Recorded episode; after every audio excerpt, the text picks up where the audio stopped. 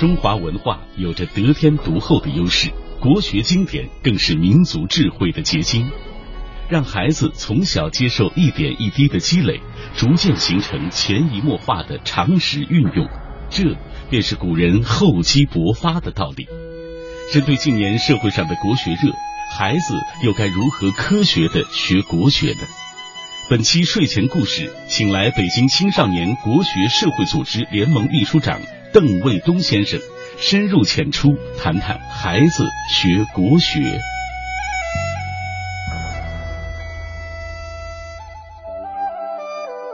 好的，我们今天呢就请到了邓卫东邓老师，邓老师您好，主持人好。其实现在呢这个定义很多，您给出的这个国学定义是什么？前天的时候，我们有个新加坡的老师叫陈友福，他也问到这个话题。嗯，到底什么是国学？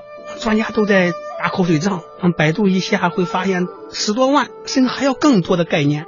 我想呢，国学应该是一个有一个一以贯之的精神价值追求，不论哪朝哪代，还应该要有个与时俱进的、和现实相结合的，或者天天或者简简的那么一个变化的形式出来。这两块结合在一块。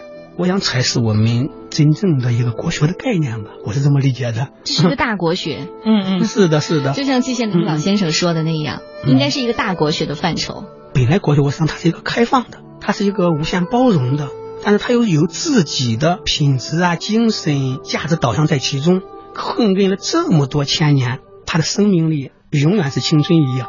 就像它必须接纳这个西方科学一样。是的，是的。呃，除了您现在这个北京青少年国学社会组织联盟秘书长这个身份之外，您平时周一到周日都在社区或者是在学校里普及这个国学。那我想问一下，您现在发现在北京市也好，或者说您所知道的在中国国学掌握的现状是什么样一个环境？不容乐观。嗯，但是国学的未来又特别诱人，它是一个非常有生命力的东西，值得您继续向前哈。所以导致你周一到周五的时候，你都在各个社区，可能从这些零基础国学的这些老百姓讲课。嗯，到了周六周日的时候，一些名家大家就是打口水仗呗。有有有有点这一。咱们有说佛学的，有说易经的，有些术数的。嗯嗯。我们在上期的时候呢，也有这个家长提出来，该把孩子送去哪里去学国学？这是很多家长很困惑的。我们也希望不丢掉老祖宗的东西，但是应该把孩子放到什么地方，让我们信任的地方？嗯，这儿呢，我也没有一个灵丹妙药的或者这个最佳配方出来，因为每个家长、每个家庭的环境不一样。呃，我们老总讲因材施教，孩子也是这样。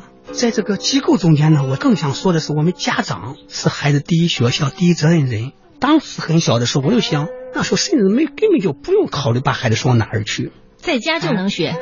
邻居啊，对啊，亲戚啊，社会环境啊，他没有那么多假冒伪劣、坑蒙拐骗。真善美的标准能够从小就深深的烙在孩子的脑海中间，嗯，甚至说没有必要刻意的什么学国学啊，这不国学班那国学班，几乎没有必要。但是现在不一样了，嗯，这个市场经济、商品社会、网络社会。这个电脑、互联网的社会中间就完全不一样了。你很多的价值观摆在孩子的面前，如果我们不去做这个事情，那就有乱七八糟的内容，就要侵蚀孩子、占领孩子他的头脑中间了。所以，我们说到以前学国学反倒更容易，因为可能看到父母的那种待人处事的这种方式，也是一种学国学的这种耳濡目染的一种方法，对吧？那我想起来，有人说你推荐推荐国学大师吧，说我推荐不出来国学大师。如果非要我推荐一位的话，我说我妈妈就是国学大师。妈妈就是国学大师。我妈妈虽然没有多大文化，但是她待人仁义礼智信，不坑不骗，实实在在，勤勤劳劳。我觉得他以身作则，把这个事情把很多的文化都。做出来了就影响到我，他就是我的国学老师。身教大于言教哈，他也没叫你背这个《金刚经》，也没叫你背这个《道德经》。是的，是的，是的。嗯，其实呢，我会发现哈，就是这两年的时候，特别是这个百家讲坛热起来之后，突然间我发现我身边很多家长都把孩子送去学国学，但是也有这个不一样的声音，就说百家讲坛把这个国学给毁了。百家讲坛带来的国学热，您怎么看待？百家讲坛有人说把它作为一种快餐文化，嗯，快餐文化。那如果没有快餐呢？我们早上的时候都要，还是和小时候妈妈要做饭，等个一个小时两个小时。那现在的很多工作那就耽误了，荒废了。嗯，所以说，单纯的推广普及最简单的这一块方面来说，百家讲坛的价值作用无可取代。嗯，原来大家不知道，要重视它，哪甚至说批判的声音出来。如果没有就把百家讲坛那个连批判的声音还只停留在这个学者专家那个层面上，老百姓反而还是隔膜很久很久。所以你会发现于丹的那个《论语》哈卖的那么好。我觉得他在这么一个国家打开了市场经济的大门之后，应该说引领老百姓接受我们中国老祖宗的东西，这方面的作用和价值，甚至说比他学问高的、比他道德圆满的很多了。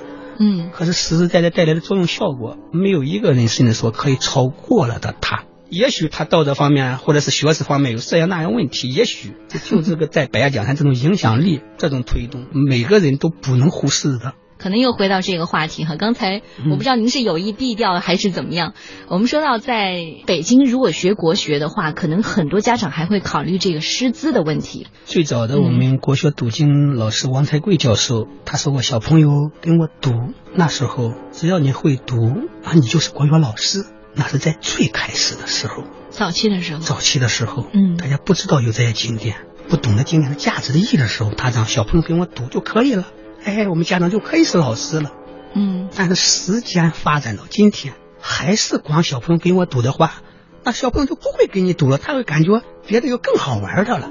那所以说，教育的方式、教学的方法中间，哪些东西能适合孩子的身心发展？哪些东西能让孩子快快乐乐学习？这就是每一个投身于这个事业来中间所谓的老师他的使命和价值。但是很可惜的是呢，我可以说是这十多年来走进了很多个所谓国学教育机构，但是在国学教育方式方法上做研讨的太少太少了。嗯，哎，大家都在钻研，像于丹老师一样，哎，这个《论语》怎么说？我以为他怎么讲，《道德经》怎么讲？每个人都在谈自己的心得。但是怎样把这个《论语》、把这个《道德经》讲给孩子？怎样在四十分钟时间内把《弟子规》的内容让孩子学得快乐？我们看到新华书店里面那么多化学的、英语的、物理的教科书、参考书，教《论语》的参考书、教《弟子规》的参考书在哪儿呢？太少了。而作为国学老师、国学师来说，他的任务应该是在这么多国学经典和孩子之间加一个桥梁。他就得要钻研教育方式，怎么样让孩子愿意去学习？应该说，老师好像一个魔术家一样，他牢牢吸引住孩子眼球。哇，特别好，国学太美妙，太幸福了。嗯，那我们提了概念，就是让孩子享受国学，享受国学，就像孩子享受阳光、水、雨露。一样。我们还有一个词儿叫“母乳喂养好”，嗯，国学经典好。我们提这个谈话的时候，就已经把这国学教育方式方法实质的重要性说下来了。母乳喂养好，母乳再好，孩子不饿的时候，你硬硬给喂他不喝，他也不喝。中华民族精神的乳子，这种国学，那一定也是要讲究时间、讲究方法、讲究这些东西的。一定得找到根据不同的孩子、不同的家庭、不同的年龄段，找到他所喜欢乐于的那种方法。一旦找到，会发现教孩子国学太好了，而孩子那种快乐会感染我们家长和老师。您找到这个方法了吗？我在摸索。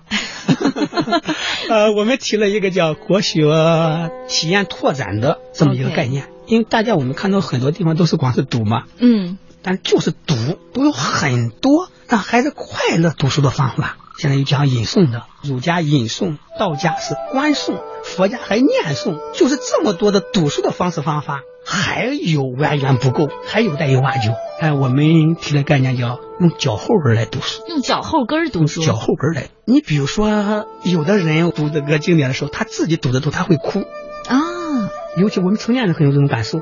那，有的读到很经典的时候，我要哭，我要笑，我要唱，我要跳。什么时候能把这些东西传达给孩子？孩子他最敏感，唱你跳你笑，他会接受，受你的感染和引导，他也会跳，他也会笑，他也会动，那就是单纯那种读书，那都其乐无穷的一件事情。我仿佛可以感受到那种、那种状态，嗯也许就是说，您在读国学的时候，可能您这一次读的是《道德经》，下一次是《弟子规》，你每次读的时候，您自己的处在那个状态，就是那种韵律美，可能感染了孩子。中国的读书每一次都是原创，它不是重复性的劳动。嗯哎，今天下雨了，下雨的时候我的心情怎么样？下雨的这一天我几岁了？下雨的这一天我家里发生什么？他是结合他自己的当时、当下、当处的这个地方，说他会结合这些，运用这么多的一些能量来去读这个书，它不是重复性的，它是原创。我读一百遍《弟子规》，一百遍是不一样。那因为你读的第一是要读到经典，嗯，经典有这个魅力。你读一百遍、一千遍，小时候读大的时候，他还是不一样。而且不同的人，他甚至在一早上、下午的感受都不一样。经典有这个魅力，而找到经典读书那个魅力，那就单纯的读的这种方法的话，咱孩子他用这个，他就会自己情不，你不让他读，他都想读，他都想读。哦，您知道吧？我身边还有这样的家长，呃，三岁的开始，比如说入门级哈，这个《道德经》，先把《道德经》背下来吧。孩子哔哩吧啦哔哩吧啦，洗澡也背，走路也背，上学也背，放学也背。家长就认为，哪怕哈不懂意思没关系，先背了再说。您赞成这种方法吗？那孩子只要能够快快乐乐，要背起吧。但是孩子不高兴，就好像我们说喂他奶的一样，你硬塞给他不高兴。我讲的以牺牲孩子快乐为代价的这种学习，这一是另外一层意义上的扼杀。嗯，国学应该是适应孩子心灵的，让孩子快快乐乐成长，一定助推他的。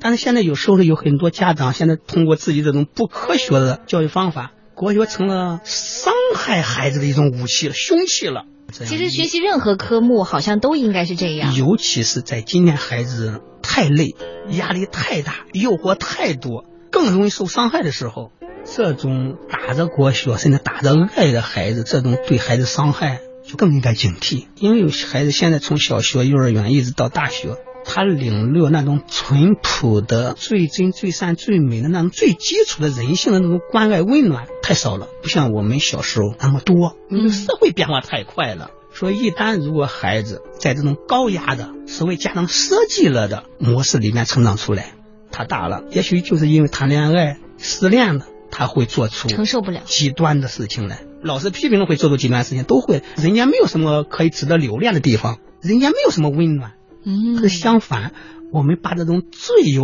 正能量的国学，通过最合乎孩子身心性格发展的这么种教育方式，让孩子在学的过程间就感受到温暖，感受到关爱了。他面临以后再大的问题，他都不会有极端，因为人间太美丽了，生活太好了，哪怕就国学今天这一句话都太美太美了。其实，在国学方面和家庭教育方面，我又找到他共通的东西。就像刚才我们说的，其实你给过孩子足够的爱，他长大之后，他可以面临很多东西的时候，自己就能克服。就像你国学一样，越早根植于孩子的心里，根植的越牢固，他长大之后，他可能面对很多的不平的事情，他就自己能把它走顺了。哎，你说这个就更利于我们说经济学的一种概念哈。小时候这种正能量，小时候这种爱的教育、温暖的教育，那要比他出了问题十多岁、二十多岁之后的这种再教育，就像银行里面存钱一样，存的越早，它的利润就会越高。你短期的存和长期的存那不一样子的，当然不一样。对对对，就是教给孩子当行的路，即便到老也不会偏离。那现在呢？我觉得很现实的问题，可能收音机前的爸爸妈妈就问了：那老师？我在家里，我作为父母该怎么教孩子学国学？您给个最直接的方法。其实呢，我做这个国学就是从我的孩子刚上一年级的时候，我和他一块学国学，一起学国学。嗯，但是那时候我教他学国学还是一种不科学的方法。孩子，你背《论语》，你背完这一章了，给你两块钱。啊，什么时候攒到一百块钱了，我给你飞机大炮。一暑假下来，二十篇《论语》。除了第十篇香港篇没有背过，其他全部背过了。然后床底下收了活了一大批的飞机、坦克、大炮，就是我那时候的教育方法，那都是默下。嗯，但是他对孩子的改进，是从家长首先有意识之后才可能改进的。家长的情况千差万别啊，有的有文化的专家学者的，有的就是老百姓，甚至文化水平特别低的。我又想说呢，国学的东西。我还想引用我妈妈那个例子，因为我们中央电视台的有一个广告，哎，妈妈在端着盆水给老人洗脚，那孩子看到眼泪。国学是做出来的，未必要教给孩子们多少文化东西去念去学，有这个条件更好。如果没有这个条件，那家长就做好自己，做干干净净的自己，做正气凛然的自己，做充满爱的自己，这就是对孩子最好的国学教育。非常好，我觉得给了我周围闪光光的正能量。非常谢谢邓老师哈，我觉得包括我虽然只是跟您做一个访谈，但是我觉得我也希望从今天开始，我回家好好的 做好这个国学榜样。今天我拿到了两本这个老百姓国学书院蒙学经典，因为你会发现现在其实也开始有这个家长关注到了，孩子现在普遍这个书写不是太好，现在的互联网太厉害了，作业可能都是用 A P P 去完成了，很多孩子错别字很多。前面有车，后边才有辙。嗯，没有老师和家长这种领进门的所谓书法的功夫的话，孩子是没法上路的。嗯尤其现在电脑这么疯狂的普及开来，如果有可能，如果有条件的话，嗯买几个最简单的字帖，孩子如果能够坚持下来，都会收获很多很多的。尤其是他在刚开始练字的时候，对汉字的那种恭敬敬畏，对汉字的一笔一画那种虔诚，如果在这个时候更加注重的话，我想会达到他像我们说很大了之后再去临摹，那可以说事半功倍。越小的时候把那个字一笔一画的写端正了。嗯嗯，对吧？这其实也是国学的范畴之一，对不对？对对对。好，那接下来就让您来推荐一些这个少儿国学读物，好不好？如果入门级的，咱们从哪本书背起？啊，这个我一直呢嗯都不强调一个什么标准，一个必须这样背那样弄。我想第一哈，嗯最经典的书籍像《论语》啊，像《道德经》啊，嗯其实很简单。不要以为啊我们大人不懂，孩子就不，孩子会完全懂得比我们大人的理解还要多。家儿子学《道德经》的时候，当时我对《道德经》的理解，有时候他的理解，我们两个一对照的话，会让我大吃一惊。孩子天性具足，让他去读。第二个就是关于蒙学经典嘛，是那三百千，嗯。三字经、百家姓、千字文、弟子规这些朗朗上口的经典，如果有老师引领着，或者小朋友们比学赶超、快快乐乐的比赛，那也不错。啊。第三个我想说的是那种故事书，故事讲故事的，嗯。历史的故事，把人间的那种真善美融入那种每一个形象中间去，很好玩，很生动，过目不忘。第四个，我们的唐诗宋词，对。啊，哎，那些诗歌中间朗朗上口，孩子在不知不觉中间就潜移默化了国学的一些精髓的东西。我如果想推荐，就是根据这么几块嗯啊，经典的、蒙学的、故事的、唐诗宋词这么一些文学的，然后愉快的学习。是的，一定是快快乐乐的学习。我也想追问一个问题，因为我曾经在这个国子监主持过一个活动，意外的发现，在国子监类似这样的地方呢，就开始有一些孩子穿上汉服，然后他们去学习这个国学。您觉得这种是形式大于内容，还是内容大于形式？再或者，因为您是经常做这个国学夏令营，这几年做下来，您有什么自己的总结？画毛像毛，画出来毛的精髓的，画出老虎，虎的鼓起来了。嗯这是一条道路先去模仿，未尝不可。但是有的人呀、也许比着画的时候就东施效颦了，还是回到你刚才说那个师资的。老师最重要。嗯嗯嗯看这个老师是谁。其实如果找不到更合适的老师的话，父母就给孩子做老师。被历史上说认可了的经典啊，启蒙的经典啊，那就是老师。嗯，孩子可以有时候读一读。好，谢谢 谢谢我们今天邓老师做客睡前故事，也感谢大家的收听。希望从今天开始，我们一起读国学。